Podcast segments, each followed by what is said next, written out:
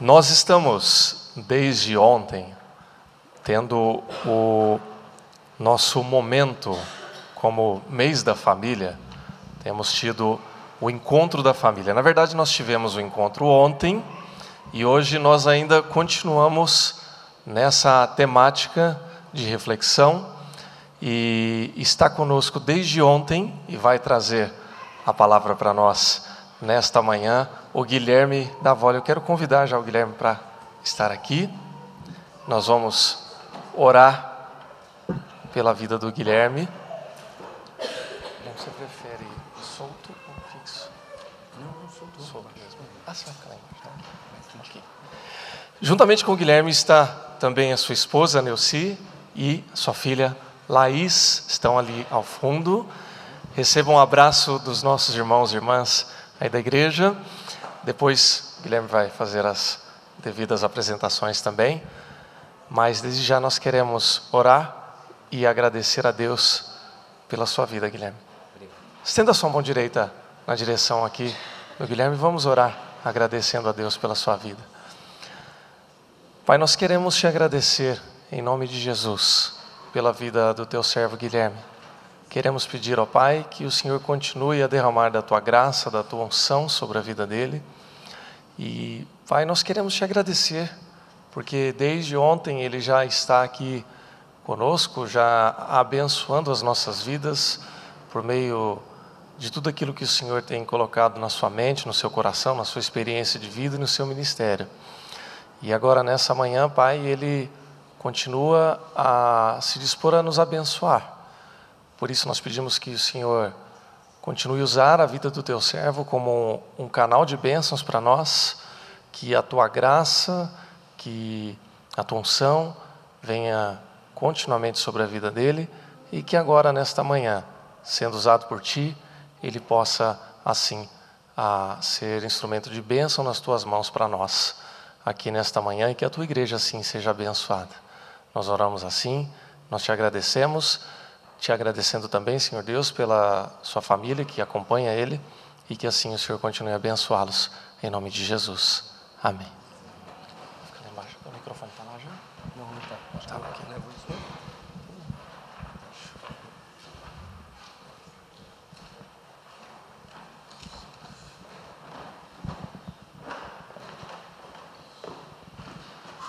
Bom dia. Bom dia a toda a igreja. Teria como trocar o slide ali para mim, por favor? Já tá? Tá jóia. Gente, é um prazer poder estar aqui. Deixa eu até fazer uma anotação rápida, importantíssima, porque eu tenho um, um, um pequeno problema. Eu, eu falo demais. Né? Ontem eu ia falar mais ou menos uma hora, e no final das contas eu falei uma hora e cinquenta. E e aí eu já peço desculpa a todo mundo que estava lá ontem, eu prometo não fazer isso hoje, não vou botar o pé no almoço de ninguém, não quero atrasar a vida de ninguém não. Então no máximo uma hora e trinta, uma hora e quarenta hoje, para a gente ficar na paz aqui, tá bom? Ó, é, o pessoal aqui é, eles seguem a palavra de Deus de estímulo. Eles falam assim, nem deu para perceber. Claro que deu, cansou até minha perna, deu sim. Oh, fiquei em pé lá um tempão, foi fácil não. Tá? Gente, uh, vamos começar bem pelo começo. Né? Eu sou psicólogo e, a exemplo de muitos psicólogos, a gente já foi discriminado em igreja, a gente já recebeu um monte de pancada. Eu me lembro de pastor falando assim: quem tem Jesus não precisa de psicólogo, quem tem não sei o quê. Né?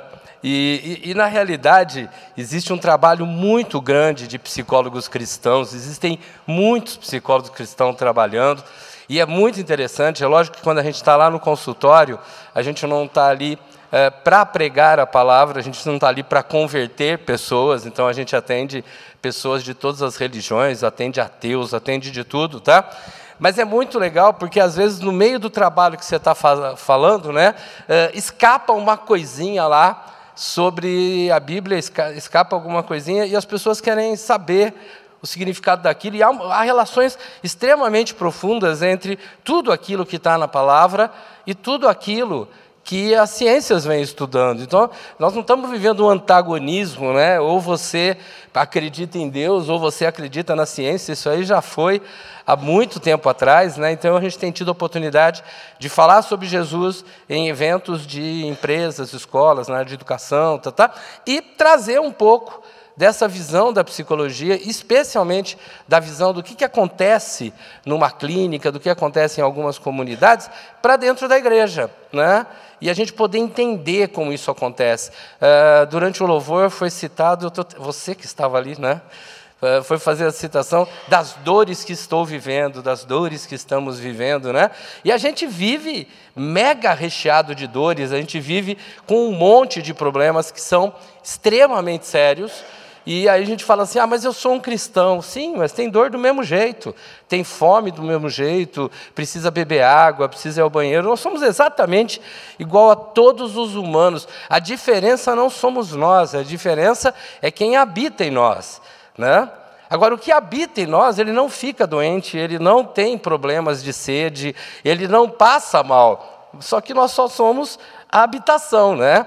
E você sabe como é a habitação. Se você tiver uma casa aí e deixar a casa desocupada muito tempo, por mais que você tenha limpado a casa direitinho, a hora que você fechou, volta um ano depois, a casa mofa, aparece formiga, aparece barata, se bobear, aparece rato, a casa vai se autodestruindo simplesmente porque não tem vida lá dentro, né?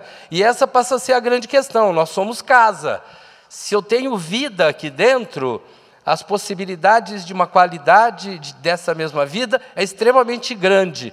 Quando eu não tenho esse, esse ser é, claramente dentro de mim, não porque Deus foi embora, mas porque eu não quero reconhecê-lo, as coisas ficam muito complexas.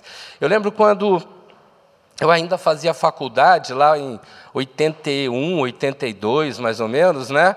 e que eu estava lendo um jornal, aquela época que a gente lia jornal de papel, né? a gente abria o jornal inteiro, e tinha lá um texto do Frei Beto, né? que foi é, expulso da Igreja Católica, depois foi aceito de novo, aquele negócio todo, e, mas eu achei muito interessante porque o nome do texto era Orar. E ele tentava ir dizendo para a gente o quanto, como é que as pessoas oravam pelo mundo, independente do, da religião que elas tinham, né? E ele mostrava que, na grande maioria das vezes, as pessoas oravam olhando para cima ou olhando para baixo, de olhos fechados. As pessoas, às vezes, oravam em voz muito alta, as pessoas, eh, em algumas religiões, batiam no peito para fazer oração, tá, tá, tá. e ele sugeria que a grande oração seria você ser capaz de ficar num silêncio profundo. Porque se você ficasse num silêncio profundo, você teria uma grande chance de ouvir Deus dentro de você. E às vezes a gente não ouve Deus dentro da gente, porque a gente fala tão alto que nem a gente consegue ouvir. Né? Sabe aqueles moleques que estão aprendendo a tocar bateria? Você já viu? Né? Você fala assim, toca de leve. Cara, ele não consegue, ele acha que se ele tocar de leve não sai som. Então ele tem que tocar para valer. Ele toca tanto que ele não ouve o baixo, a guitarra, o teclado, não ouve nada. Ele só ouve a bateria dele. E isso é, é terrível para todo mundo, inclusive para ele, né? Porque no final ele vai acabar errando o tempo da música. Tudo. E às vezes a gente erra o tempo da vida, o tempo da nossa música, simplesmente porque a gente não fica em silêncio. Você consegue ficar em silêncio 15 minutos. Eu não vou pedir para fazer agora, não, porque senão vai atrasar o culto, mas 15 minutos em silêncio. 15 minutos em que eu vou falar o que será que Deus quer falar comigo. Né?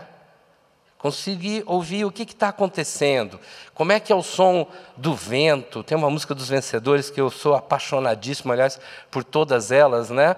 mas que fala justamente do vento. Né? Ele vai passando e ele vai entrando em nós. E a gente não repara no vento. Engraçado que a gente só repara quando é vendaval, quando é tempestade, né? quando derruba a árvore, amassa carro, faz um monte de tragédia. Mas o vento em si, né? a existência de um espírito que está à nossa volta o tempo todo e a gente o tempo todo querendo pedir alguma coisa para um Deus que está lá longe. Né? Às vezes a gente até levanta a cabeça e fala, Deus, o Senhor aí. Aí, aí aonde? Está aqui, rapaz. O que você está falando, Deus, o Senhor aí? O Senhor, por favor, venha. Já está. Pô, se ele já está, não precisa ficar falando para ele vir, não. Lógico que na letra das músicas a gente fala, as coisas vão caminhando, né? Vamos começar? Eu queria saber se vocês sabem cantar um hino, não vou pedir para cantar inteiro, mas só um comecinho assim, olha, ele começa. Sou forasteiro aqui.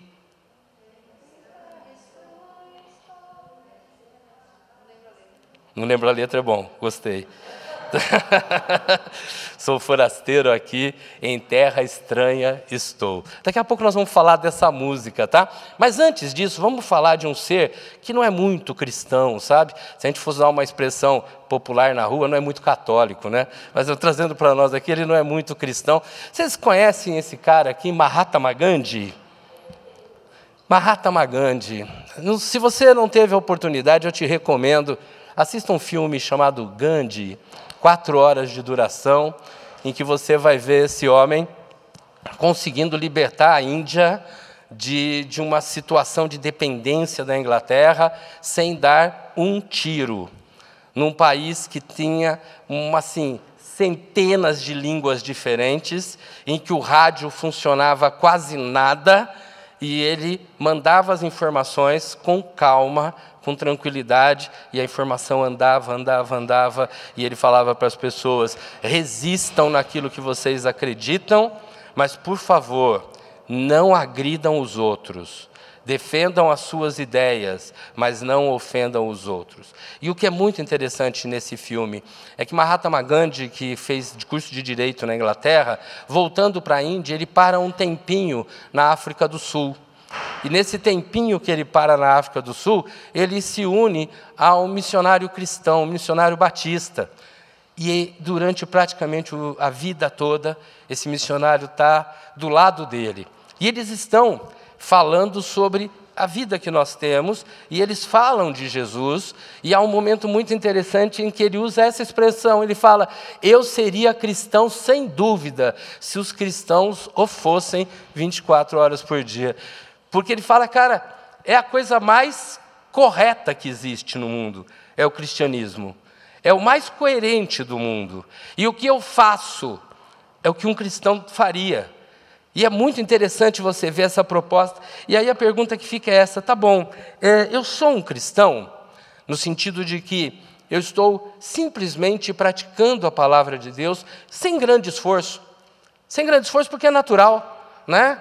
É diferente quando é, uma pessoa que aprender a nadar, né? quem sabe nadar mesmo é peixe. O ser humano, quando vai aprender a nadar, ele tem toda uma sequência, ele tem todo um esforço para descobrir a técnica da natação. Aí ele vai caminhando na natação. O cristão não. Se ele nasceu e ele já foi escolhido, é naturalmente um cristão. O problema é que nós vamos sendo poluídos a partir do momento em que a gente sai da barriga da nossa mãe e a gente vai sendo poluído de outras informações que falam assim: ah, o mundo é assim mesmo. Oh, nessa vida a gente tem que se defender.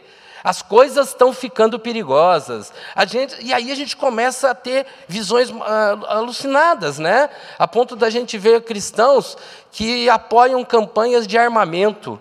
Né? Não, é, é importante que você tenha uma arma para se defender dentro de casa. Eu falo, rapaz, do ponto de vista é, dos perigos que existem na comunidade, é importante que você tenha um canhão, uma metralhadora dentro de casa, não tem problema nenhum. Agora, do ponto de vista cristão, quem é que te protege? Ah, mas e se matarem meu filho? Você acha que teu filho vai morrer antes do tempo que Deus quer que ele morra? Que ele já definiu? Né? Ah, mas não era para morrer com uma bala, podia ser um cancerzinho, alguma coisa diferente, né? Uma coisa assim, uma coisa mais de Deus, né? Porque, porque se ele morreu de uma bala, não é um negócio de Deus, né? Foi um, um possuído lá que entrou na minha casa e deu um tiro no meu filho. Rapaz, até quando o demônio possui alguém, foi porque Deus deixou, foi porque Deus permitiu, porque Deus tem um plano muito maior para esse processo. Na minha experiência como psicólogo, eu posso te garantir uma coisa. É muito mais fácil, muito, extremamente mais fácil, o atendimento de uma pessoa que tem fé em Deus, porque ela consegue sair daquela sensação opressiva ou depressiva que ela está vivendo, do que quando você atende alguém que acredita que é Ele que vai resolver a vida.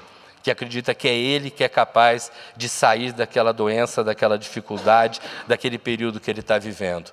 É muito mais simples a, a terapia de um cristão do que a terapia de alguém que acredita que se não for nessa encarnação, na outra a gente melhora. Né? Porque o cristão ele parte da ideia de que a terapia não vai curá-lo, a terapia é apenas uma ferramenta que Deus está utilizando no caminho de um período que ele está sofrendo, de um caminho em que ele tem dificuldades. E isso pega bastante. Na Copa do Mundo que teve aqui no Brasil, é, nós tivemos lembranças muito marcantes, e cada vez que a gente fala dessa Copa do Mundo, o que nos vem é aquele bendito 7 a 1 da Alemanha contra o Brasil. Isso aí ninguém esquece. Mas há uma cena que é muito legal para a gente assistir aqui. Tá? Ah, o som aqui do meu computador, ele está com volume já? Tá legal? Tá. Uh, a cena que vocês vão ver está um pouco claro o templo, mas acho que vai dar para enxergar bem. O time do Japão, naquela Copa do Mundo, ele veio como um time bastante forte, mas aí ele sofre uma derrota para a Costa do Marfim, uma equipe que ninguém confiava muito, e a gente sabe muito bem como é que as coisas acontecem aqui no Brasil quando um grande time perde para um time pequeno. Né? É um tal de quebra estádio, quebra metrô, briga na rua, gente matando gente só por causa da cor da camisa e tudo mais. Eu quero que a gente preste atenção o que, que os japoneses fizeram nesse final de jogo. Aconteceu de novo na quinta-feira. No fim da partida entre Japão e Grécia, a torcida japonesa catou o lixo deixado nas arquibancadas. As imagens registradas por uma torcedora mostram a eficiência do trabalho em equipe. Contagiam outros torcedores. E separam o que pode ser reciclado. Foi essa preocupação com os outros que os japoneses levaram para a Copa e mostraram que são craques. Eles não querem saber se é a dor do time ter perdido ou a alegria do time ter ganho. Eles querem saber, cara, qual é a minha função aqui? O que, que eu aprendi com a minha cultura, com a minha geração? O que eu sei que é o certo? E o certo é recolher o lixo. E nós, cristãos, o que é o certo? Quando eu saio para a rua, quando eu vou visitar pessoas, quando eu estou em qualquer lugar que seja, quais são as atitudes cristãs? Até que ponto eu pratico? Ou simplesmente eu falo, não, isso aqui é quando eu estou lá na igreja. Ah, isso aqui é quando eu estou na reunião de irmãos. Ah, não, essa conduta, esse comportamento é para aquele clube que eu frequento. E às vezes é isso, às vezes parece que a nossa igreja é um belo clube, né, que a gente usufrui de tudo que ele traz de bom, e aí quando a gente sai do clube, a gente vai tocar a vida do jeito que todo mundo toca. Fim de semana que vem a gente volta para o clube, né? Em alguns o pessoal pega uma piscininha, joga um tênis, aqui a gente fica sentado, nem esforço físico tem. Se há uma coisa perigosíssima na igreja, é o conforto do banco. Rapaz, eu estou olhando aqui, esses bancos têm almofada. Quando o cristão sente a almofada, ele não quer saber de sair lá fora, fazer alguma coisa, ele não quer trabalhar. Banco de igreja devia ter prego, devia ser um negócio. É, cara, banco de igreja tinha que ser um negócio que o cara fica doido para ir embora, para fazer lá fora o que tem que fazer. Porque aqui dentro não tem muita coisa para fazer. Né? Aqui a gente conversa, troca ideias. Eu assisti um finalzinho da escola dominical as pessoas colocando as suas ideias aqui, a gente se enche da palavra, né? Mas a gente é tão egoísta que a gente sai cheio da palavra e não passa para ninguém. A gente guarda para a gente a palavra. Eu sou um cristão, eu sou aquele que pego o que acredito e vou pregar a paz no mundo. Quando Mahatma Gandhi foi atrás da independência da Índia, ele passou por um monte de problemas, um monte de problemas, mas a ideia dele era clara: o indiano ele tem que ter o direito de ser um ser livre, ele não pode ser escravizado. O que, que a gente, como cristão, precisa fazer? Tentar cuidar da vida escravizada de tantas pessoas. Nós dizemos que somos libertos em Cristo, só que a gente mesmo muitas vezes se prende dentro da palavra. A gente fala: não, não, isso aqui é para mim, isso aqui está reservado para mim. Ah, mas se eu for falar a palavra do jeito que está na Bíblia, o outro não vai entender. Então não fala do jeito que está na Bíblia, traduz. Né? Fala para as pessoas ou demonstra em gestos e atos aquilo que você leva para as pessoas. Ah, aqueles que estavam ontem lá no, no encontro, uh, talvez se lembrem, tá? mas se lembrar me ajuda. Eu usei uma expressão pelo menos umas quatro vezes ontem. Vê se vocês lembram, era viver é. Isso. Viver é quebrar o galho de alguém. Frase do Clóvis de Barros. Viver é estar quebrando o galho de alguém. E o, cristão é viver é estar quebrando o galho ao cubo de alguém. Né? Quer dizer, eu estou aqui para ser uma referência para as outras pessoas, não porque eu sou genial, mas porque eu carrego informações que são extremamente geniais. Eu estou aqui para ser alguém que faz diferença lá no ambiente de trabalho ou no ambiente de estudo, não porque eu sei mais que os outros, mas porque eu tenho a capacidade de fazer sair pelos meus poros, pelas minhas atitudes, inclusive pelas minhas palavras, aquilo que Deus realmente quer e espera que as pessoas façam. Existe uma formulazinha muito interessante para felicidade. O que é ser feliz? E essa fórmula ela é é, relativamente matemática. Né? É, olha lá o que vai aparecer, ela diz: felicidade é o resultado de realidade menos expectativa. Por que sofremos tanto? Porque esperamos demais. Esperamos muito. O que é realidade? Realidade é isso que nós estamos vivendo. Ontem à noite, um pouco antes de dormir, estava muito frio, muito frio, e eu tinha ouvido falar que a gente acordaria hoje com 16, 17 graus. Extremamente frio, principalmente para a gente que não é lá do Rio Grande do Sul, Uruguai, esses lugares, né? E aí, pô, então a expectativa era que ia estar tá muito frio. Então, na hora de dormir, você já separa o casaco, já separa tudo que vai. Acordei de manhã, cadê o frio? Tinha um friozinho, mas não era aquele frio que disseram, né? E aí a minha expectativa, a minha expectativa foi por terra, né? Peguei até esse blazer bonitinho, agora há pouco estava passando calor, falei, mas agora fica chato, né? Vamos até o fim, a hora que acabar eu tiro, mas agora ficou chato, porque a expectativa era frio. Cara, quando o ser humano ele vive da expectativa, ele esquece de viver da realidade. E às vezes eu acho que a expectativa é o que Deus quer, não. A minha expectativa é o que eu quero que Deus queira, né? E nessas horas eu fico parecendo aqueles radicais xiitas que falam assim: Deus, eu te ordeno que faça tal coisa. Não, rapaz, não te ordena, não. Eu estou esperando algo, mas o que Deus está me dando é a realidade. E como é que eu faço para viver na realidade? Simplesmente admitindo que é Ele que está dentro de mim controlando todo esse processo. Vamos pensar algumas frasezinhas assim do dia a dia. Às vezes a gente fala, por que que fulano é, não é assim ou assado? Por que, que o outro é assim? Por que, que a vida dele dá certo? Por que, que a minha não dá? O que está acontecendo no nosso mundo? Por que não me entendem? Você já usou essa expressão? Meu filho não me entende, minha mulher não me entende. Meu marido não me entende. Se eu tivesse casado com aquele outro, tinha dado certo. Meu Deus, mas eu não casei. Estava é, tudo certo, por causa de uma bobeira, deixei aquela coisa maravilhosa. Hoje ele está bem de vida, um monte de legal. Ainda por cima, ele era submisso. Peguei esse outro que quer mandar em mim. Ó, oh, que coisa horrorosa, né? Percebe a dor, né? Por que não me entende? Rapaz, cristão não é para ser entendido. Função de cristão é entender os outros. Não queira ser entendido. Você tem que se esforçar para entender o outro. Uma coisa é muito simples. O professor é que entende o aluno, não o aluno que entende o professor. O professor tem que entender a situação do aluno. Nós somos aqueles que conhecemos da palavra, nós somos aqueles que precisamos usar a palavra para compreender o mundo. E eu quero que o mundo me compreenda. E a hora que eu quero que o mundo me compreenda, eu simplesmente me tranquei de novo lá no meu cantinho e eu quero que as coisas venham eu quero que Deus filtre as minhas dores, tá? Continuando um pouquinho, esse mundo agora está perdido. Já usou essa expressão? Rapaz, tava, mas está perdido desde sempre. Quem foi que disse que o mundo está perdido, rapaz? Desde sempre. Rapaz, você pega, você pega uh, os primeiros capítulos da Bíblia, aquilo lá era paz. Aquilo era paraíso, quer dizer, paraíso tinha um pedacinho. Aliás, lá no Gênesis, eu citei ontem, né?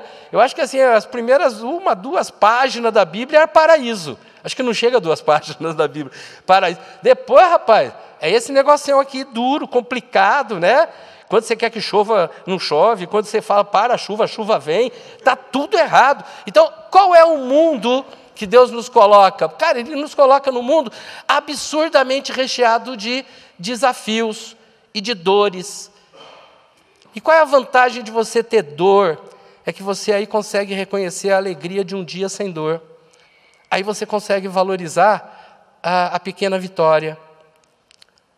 Nós temos alguns problemas sérios e no nós aí não é apenas cristãos, não. A gente facilmente grita por uma dor pequena e a gente não se alegra por um fato pequeno. Não se alegra. Eu cheguei a falar ontem de um rapaz que estava dentro daquele avião que teve que descer no Rio Houston, nos Estados Unidos? Acho que não, né? É muito. Vocês lembram da história? O avião que teve que voltar. É, esse cara deu uma, fez uma palestra no TED de um minutinho e é muito interessante. Ele fala: eu estava no primeiro banco, eu vi as aeromoças desesperadas, eu percebi que desligou o motor e aí eu comecei a prestar atenção em já que eu vou morrer, quanta coisa eu deixei de viver e quanta coisa errada eu fiz na vida, e o que, que eu faria se eu pudesse ter essa vida novamente, tá? Até que o avião aterriza, o piloto ganha um belo prêmio porque salvou a vida de todo mundo, foi um negócio legal. E aí ele vai falar as lições que ele teve desse minuto de quase morte.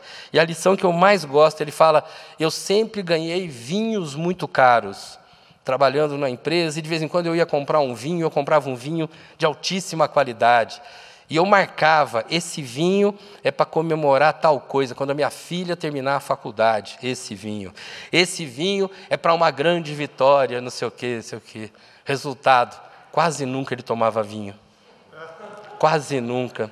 Né? Se ele era um cristão, pelo menos na ceia, um golinho, mas aqui eu não sei, mas na minha é suco de uva, então também não é vinho, né? Tá? E aí ele fala, sabe o que eu aprendi quando a morte chegou perto? Que agora eu só compro vinho barato. Porque qualquer coisinha que me deixe feliz, eu abro um vinho e tomo. Qualquer coisinha. Percebe como é? Aprendeu? Aprendeu? Tá, o Sans Club está com uma promoção, só, só para informar. Eu, é, é útil se alguém quiser, tá? Cara, porque isso ele fala assim, cara, qualquer coisa, sabe? A minha irmã me liga e me conta uma notícia boa da casa dela. Eu falo, rapaz, vamos tomar um vinho, vamos comemorar. Nossa, fulano de tal estava indo mal na escola, só tirava quatro, cinco, tirou seis. Vamos tomar um vinho. Se fosse caro, só depois do dez. Percebeu? Cara, o cristão, São Paulo o quê? São Hoje é São Paulo e Santos. Acho que não vai ser hoje.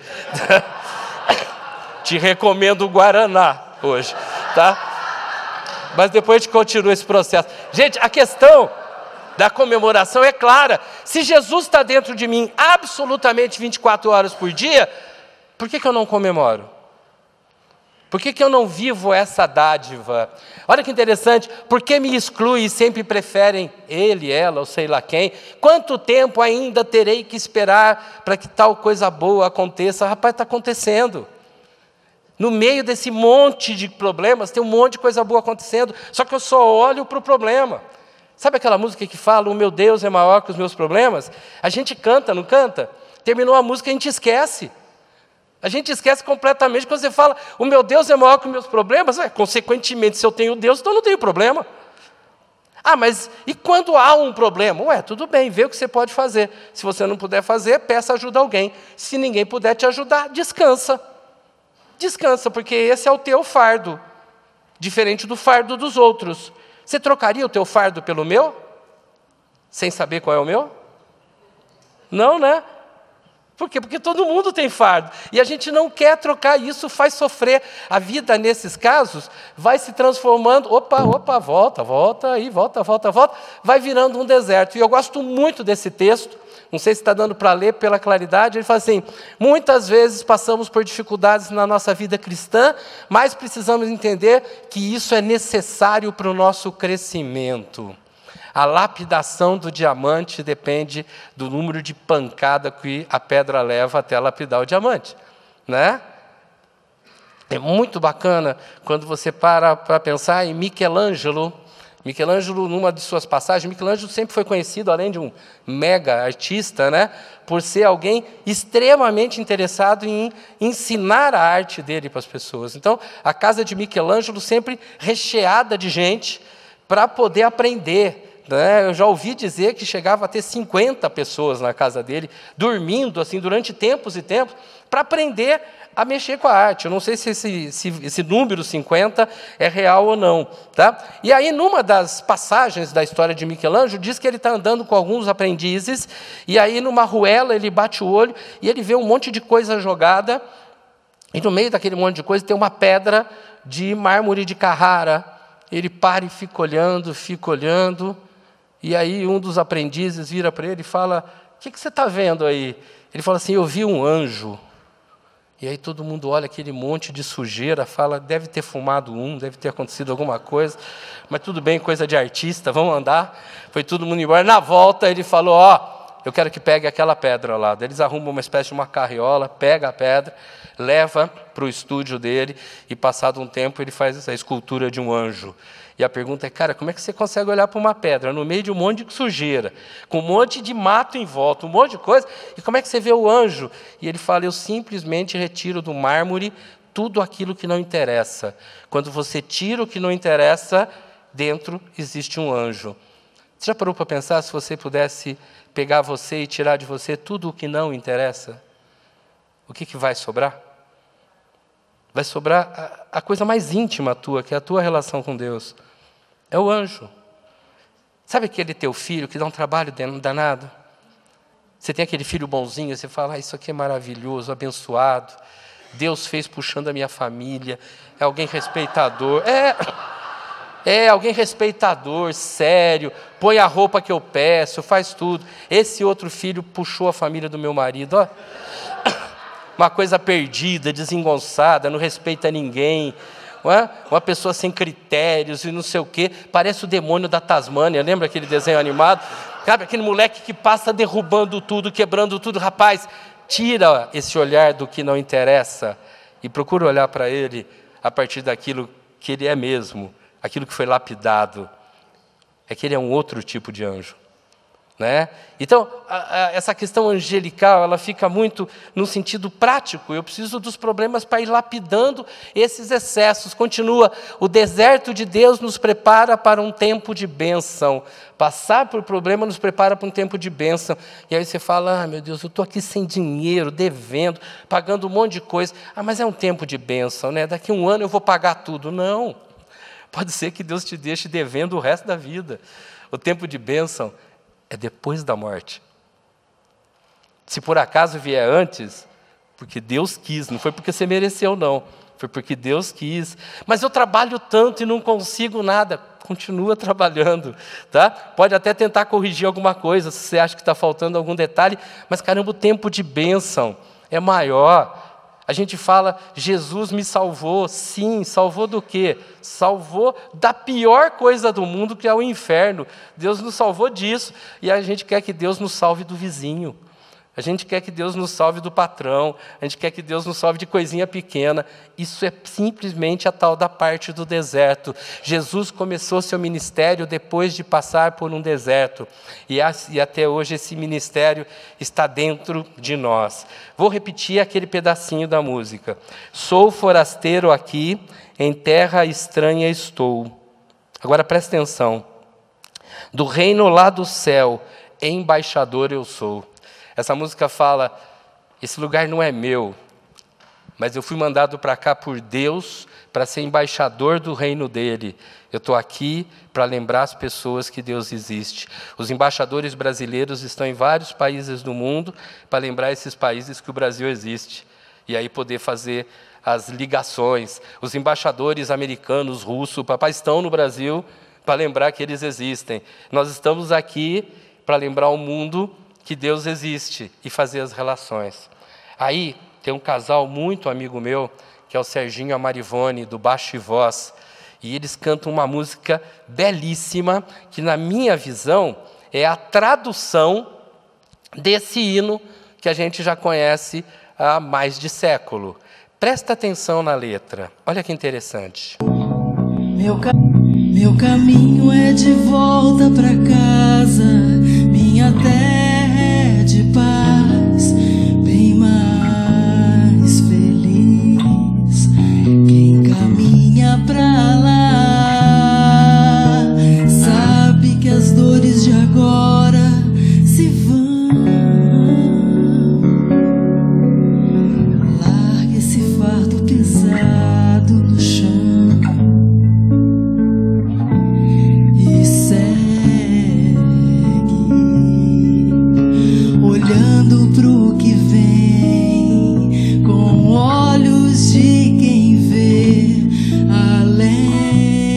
Vamos lá? Meu caminho é de volta para casa.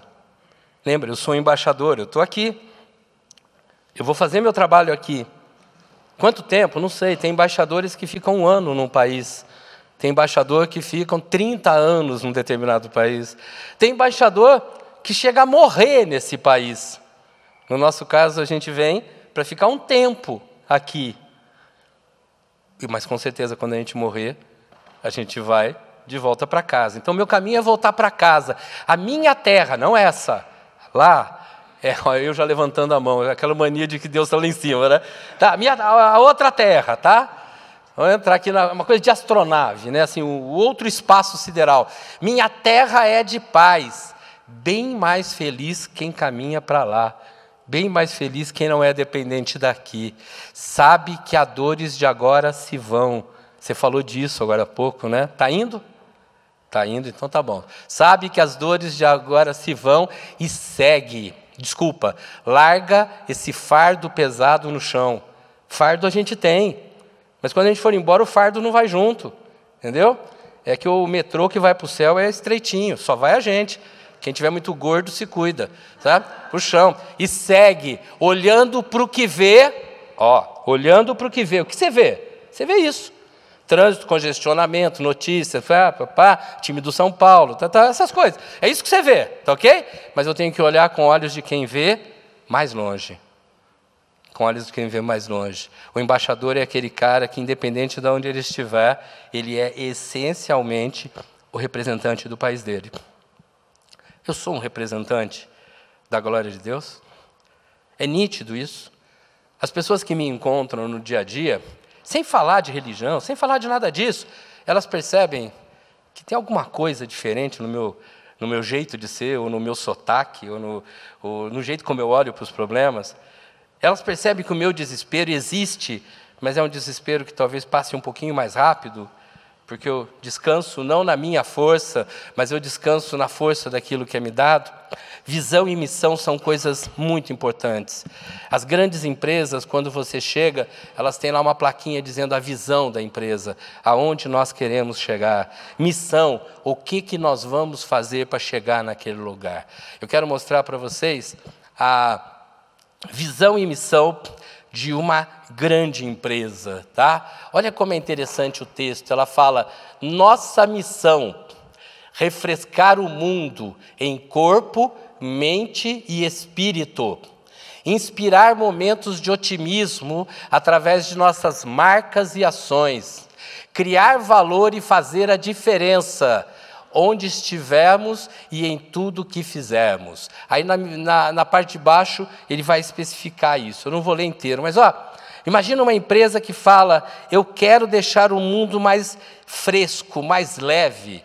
Mas ele não fala, eu quero que o mundo fique mais leve, simplesmente ele fala em corpo, mente e espírito. Né? A hora que você começa a ler o texto, você fala, deve ser alguma igreja não é, que está querendo isso. Não, rapaz, isso aí é simplesmente a, a, a forma como a Coca-Cola se posicionou. Só que é um detalhe muito importante: visão e missão são coisas que mudam de acordo com a necessidade, com a época que se vive. Há mais ou menos uns 10 anos atrás, quando isso aí foi colocado e continua ainda hoje, a Coca-Cola vinha sendo muito mal falada.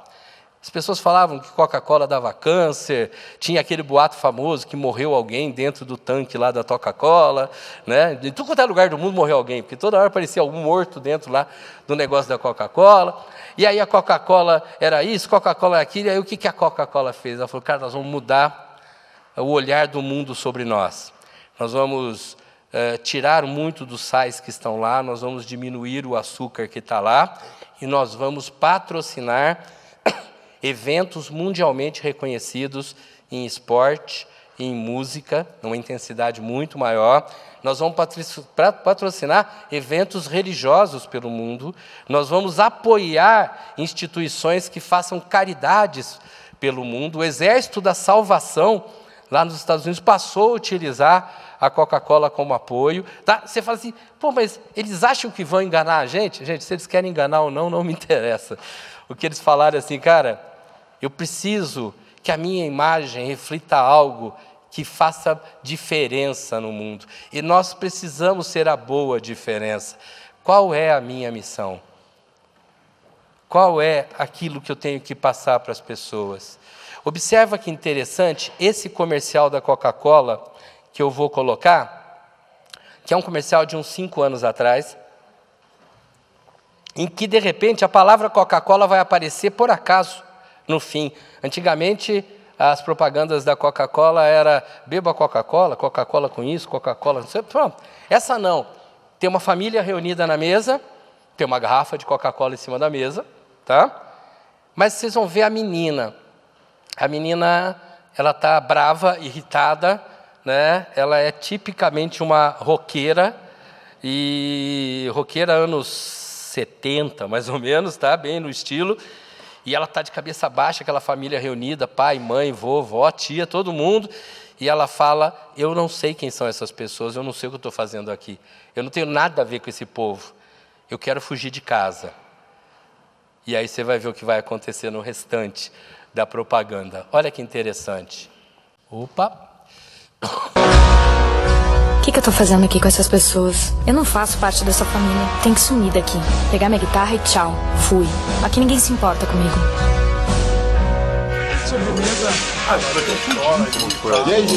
Se bem que a minha mãe, eu levaria comigo.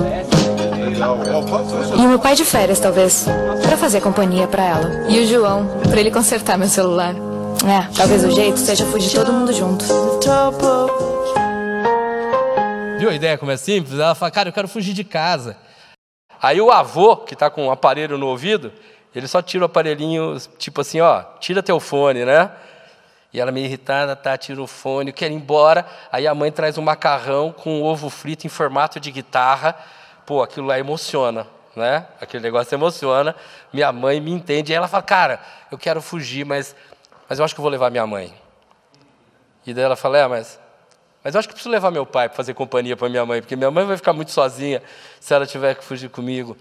E acho que também vou levar meu irmão, porque meu irmão conserta meu computador, conserta minhas coisas. Tem alguma coisa útil aqui nessa história. Eu acho que eu vou fugir e vou levar todo mundo junto comigo. Tá? Essa foi a ideia da Coca-Cola. Né? Eu quero que as pessoas comecem a pensar a possibilidade da união, comecem a pensar a possibilidade da confraternização, que as pessoas andem juntas. Aí a gente olha e fala, ah, Coca-Cola querendo enganar a gente outra vez. Prefiro tomar Guaraná Antártica. Prefiro tomar outra coisa, né? Aliás, a gente que é cristão devia tomar Guaraná Jesus, né? Que vem lá do, do Maranhão. Ah, é ruim. é ruim demais. É cor-de-rosa, rapaz. E você sabe que agora eles lançaram o Guaraná Jesus para quem não é assim tão cristão, né? Que é o Jesus Light.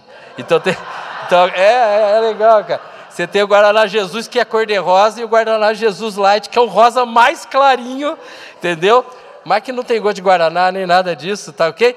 E aí, cara, a gente fala assim, pô, mas a Coca-Cola quer enganar a gente. Cara, não sei se ele quer enganar. Lembra, eu não estou aqui fazendo propaganda da Coca-Cola, apesar de sem querer ter feito, tá? O que não tem que entender é, e eu? Como é que eu transmito? Tem hora que eu falo assim, cara, eu queria sair dessa, dessa empresa. Ninguém me respeita, não acontece nada legal, papai. Cara, eu queria, eu queria achar um outro povo para andar. Não aguento mais o condomínio que eu moro. Vizinho que briga, discute, não sei o quê. Suporta aquele porteiro sem educação. E não sei o quê. E eu falo, cara, eu quero me livrar, né? Em outras palavras, eu estou falando, cara, eu quero fugir do mundo. Ué, foge. Para onde você vai? Você vai encontrar o que melhor aonde? Né? Tem o caminho que nós sabemos ali, o caminho de volta para casa. Mas você quer antecipar? Você quer acelerar a tua morte para ir para o céu logo? Não é assim que a coisa vai resolver, né? Aquilo está no tempo de Deus. O que eu preciso, cara, já que eu quero fugir do mundo, e se eu começar a falar para os outros coisas legais, e os outros começarem a entender qual é a minha visão de mundo, e eles começarem a parar para pensar que vale a pena pensar junto comigo, não é pensar o que eu penso, mas pensar junto comigo. Como é que a gente se alimenta dentro desse processo? Observa coisas muito pequenas. A gente fala de grandes certezas que a gente tem, né? Olha só, a gente fala, ah, meu pai é maravilhoso, conselheiro, Deus forte, Pai da eternidade, príncipe da paz. E aí? Você quer mais o quê para ficar em paz, então? Porque quando você vira e fala para mim assim, cara, o cara é maravilhoso. Cara, maravilhoso é anos-luz mais que Janequine. Para você ter uma, um comparativo. Não que eu goste pessoalmente, eu só estou usando de exemplo. Cara, a, a, a, princesa que casou com o príncipe lá na Inglaterra ontem, todo mundo fala que a mulher é maravilhosa. Ele é mais que isso, entendeu? O mundo parou para ver a princesa casar pessoal achou fantástico o que ela está usando. Ela usou o vestido pela terceira vez. O mesmo vestido três vezes. Minha mulher usa o mesmo 30, 40 vezes, ninguém fala que é maravilhoso. Entendeu? Mas a princesa pela terceira, olha o gesto de humildade da princesa, né? Ir com o vestido usado, isso é um gesto de humildade. Caramba, isso é um gesto de quem nasceu pobre, bem. Se ela tivesse nascido na realeza, ela só usava o novo. Como ela nasceu pobre, para ela é meio comum usar aquele lá, né? Cara, ela é maravilhosa? Não, ela é bonitinha. Maravilhoso, é Deus. Conselheiro, conselheiro quer dizer, você nunca está sozinho. A hora que você estiver sozinho, você pede conselho para Deus, aí você fala, mas se Deus não responder, mas lembra do Frei Beto? Fique em silêncio. Porque às vezes eu faço perguntas para Deus e parece que Deus tem que responder no WhatsApp tem que ser rápido, tem que ser imediato. Não. Eu peço a Deus. Qual o tempo da resposta? O tempo de Deus. Ansiedade, a diferença entre o meu tempo e o tempo de Deus. Eu tenho ansiedade porque eu quero agora. E Deus fala, vou ver. Só que Ele está vendo. E eu falo, cara, Deus me esqueceu, deve ter muita gente na lista dele. Eu devo ter ficado para trás. Não, eu não fiquei para trás, eu estou no tempo certo, tá? Ele é forte, ele é pai de tudo que existiu e existirá, e principalmente ele é o príncipe da paz. Ele é o cara que me dá paz. Mas eu não vivo em paz. Sim, porque às vezes eu não vivo nele. Porque às vezes eu, eu quero viver da minha força. A clínica de psicologia está cheia de pessoas que são heróis frustrados. Gente que sofre porque queria que as coisas acontecessem a partir das suas mãos, das suas ideias, da sua conduta. E aí, de repente, a coisa não acontece. Pô, eu sou menos que os outros, eu não sou capaz, eu não consigo, eu estudo, mas não tiro nota, eu trabalho, mas ninguém me reconhece, eu tento pagar tudo e não consigo pagar, o dinheiro acaba não dando. Né? E eu estou sempre sentindo fracassado, fracassado, fracassado. Por quê? Porque eu acho que eu que tenho que resolver. Quando na realidade eu tenho que fazer sim, absolutamente o que tiver na minha mão. Mas eu não consigo fazer mais do que está na minha mão. Eu tenho que contar com as pessoas, mas eu tenho que saber que esse contar com as pessoas muda a minha história. Vocês lembram do Wendell Lira? Quem lembra? Ó, dois. Tem mais alguém que lembra de Wendell Lira? Não é cantor sertanejo. Tem mais? Wendell Lira. Rapaz, olha que o cara é fantástico e a gente já esqueceu dele. O Wendell Lira, o gol mais bonito da FIFA, se não me engano, há três anos atrás. Nunca ninguém tinha ouvido falar do Wendel Lira, até que ele fez o gol. Foi um lance na vida dele. Aquele gol rolou o mundo. E aí ele vai numa mega comemoração com todos os grandes atletas do mundo e ele vai receber o prêmio do gol mais bonito da FIFA. Se não me engano, ganhou uma bagatelinha lá de quase 200 mil reais também, não sei o que, não sei o que. Aí todo mundo falou, pô, o Wendel Lira agora vai sair do time lá de Goiás e vai para um time grande. Ele voltou para o time e foi ser reserva. E de lá foi para um time menor. E hoje o Wendel Lira é campeão de futebol no videogame. Campeão mundial no videogame. O Wendel Lira ele é muito bom no futebol com os dedos. Né? E no futebol, futebol, meia boca. dá para jogar a peladinha do clube, dá para fazer essas coisas, mas ele fez aquele gol. Imagina se o Wendel Lira, a partir daquele gol, ele falasse: Cara, eu, agora eu sou Deus, agora eu vou ser o cara. Esse tal do Messi vai pedir autógrafo para mim aqui. Tá, tá, sabe, eu começo a me achar. Olha o que ele fala quando ele recebe o prêmio do gol mais bonito da FIFA. Opa! Brasil, viu? Cadê Queria primeiramente agradecer a Deus por esse momento único na minha vida e poder estar aqui conhecendo grandes jogadores que são meus ídolos e que eu conhecia só de videogame hoje estou aqui podendo conhecer pessoalmente. Queria agradecer muito a minha família, a nação brasileira que voltou em mim, a minha, minha esposa e minha filha, que são tudo para mim, minha filha Marcela que está em casa nessa hora. E eu queria deixar um, um, uma passagem bíblica que eu acho que, creio eu que quando Davi e Golias, quando Golias apareceu, é, todo mundo olhava para ele e falava: ele é muito forte, ele é muito grande, não tem como ganhar dele. E Davi, quando olhou para Golias, disse: ele é muito grande, não tem como errar. E assim temos que lidar com nossos problemas diários na nossa vida. E assim que eu agradeço a todos. Muito obrigado. Simples, né? Ele teve uma chance de falar para o mundo inteiro. Ele usou a chance. Né? Essa é diferença que a gente tem que tentar trazer. Uh, o recado que eu tinha para hoje era basicamente isso. Tem mais uma coisinha apenas. Sempre tem mais uma coisinha. Por isso que o horário sempre estoura. Tá? O que, que nós temos como conceito? Deus está dentro de nós. Não fique procurando Deus, não perca tempo procurando Deus. Ele está dentro. Ele não tem que ser encontrado. Eu é que preciso me encontrar com Ele, então eu preciso ir para dentro. Óbvio que a gente vem para as igrejas, mas você sabe que você encontraria Deus na tua casa, você encontraria Deus é, dentro do carro, você encontraria Deus, está tá lá junto com você.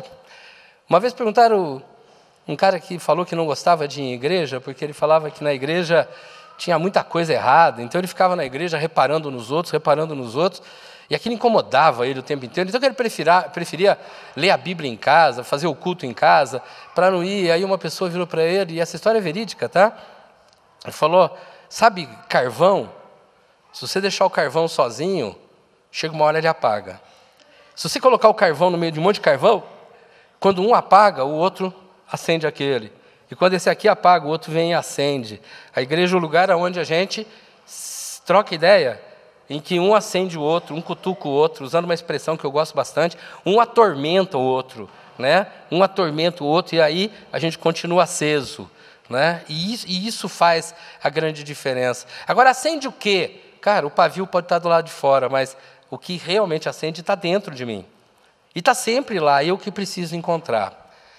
Para a gente poder encerrar, eu trouxe uma música do Gerson Borges, que eu gosto muito. É, se você conhecer, aproveite e cante ela. Se você não conhecer, eu te garanto que em dois minutos você já vai saber cantar. O som tá ligado, né? Vamos lá?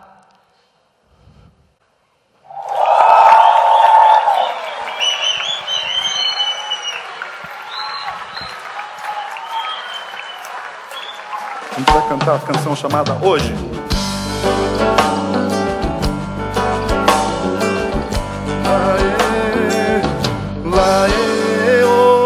Eu vou brincar com meu filho. Hoje eu ligo até pro meu velho. Hoje eu priorizo na agenda o Espírito Santo, o Filho e o Pai. Hoje vou fazer exercício. Hoje sem a televisão. Menos carboidratos, mais legumes, verduras, mamão. Hoje passear com o cachorro. Hoje almoçar devagar. Hoje nada de internet Hoje chega de me estressar. Ah, hoje porque só tenho hoje. Hoje aqui, agora, o já. Hoje eu vou cuidar do meu hoje. E do amanhã eu sei que Deus cuidará. Ah, Laie, laie, eu, laie, laie. Hoje eu vou no sebo da esquina. Hoje é pra contar até dez. Hoje quero reler com calma. Jó, o mesmo cantares, Moisés. Hoje eu vou ouvir as pessoas. Hoje eu volto a sorrir. Hoje quero a paz mais discreta. Aquela paz de orar e dormir. Hoje não brigar por todos. E as palmas. Hoje praticar o perdão. Hoje nada de Facebook. Hoje mais água no feijão.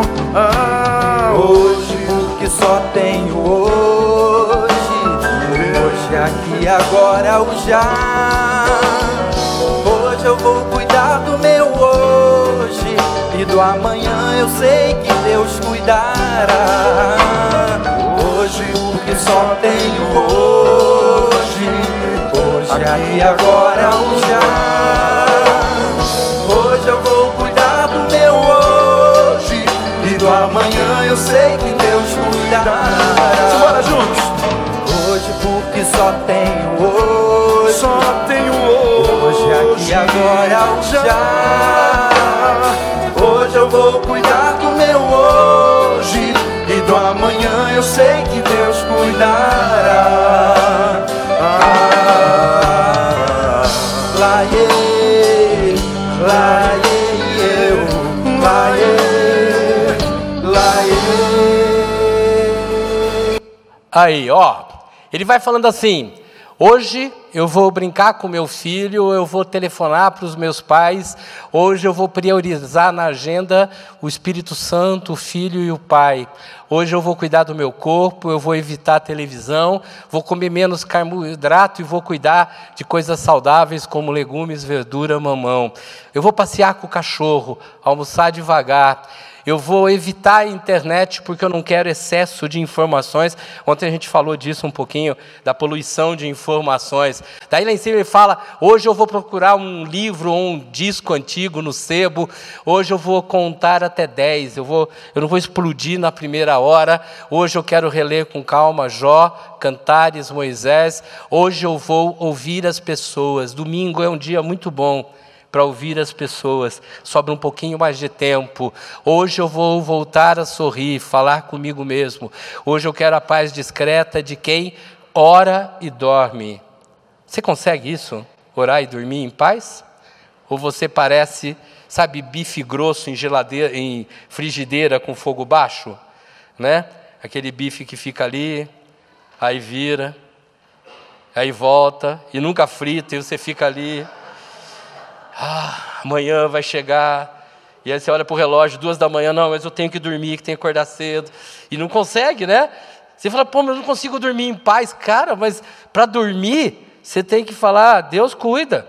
Tem gente que tem um hábito estranho, fala, Deus, pode descansar que eu estou no controle. Não, é o contrário, é Ele que está no controle. Eu que tenho que descansar, Deus não precisa descansar, não, rapaz. Ele é um trabalhador ativo, tá ok? E altivo, tá? Hoje não vou brigar por tolices. Domingo é o dia que mais se briga em família.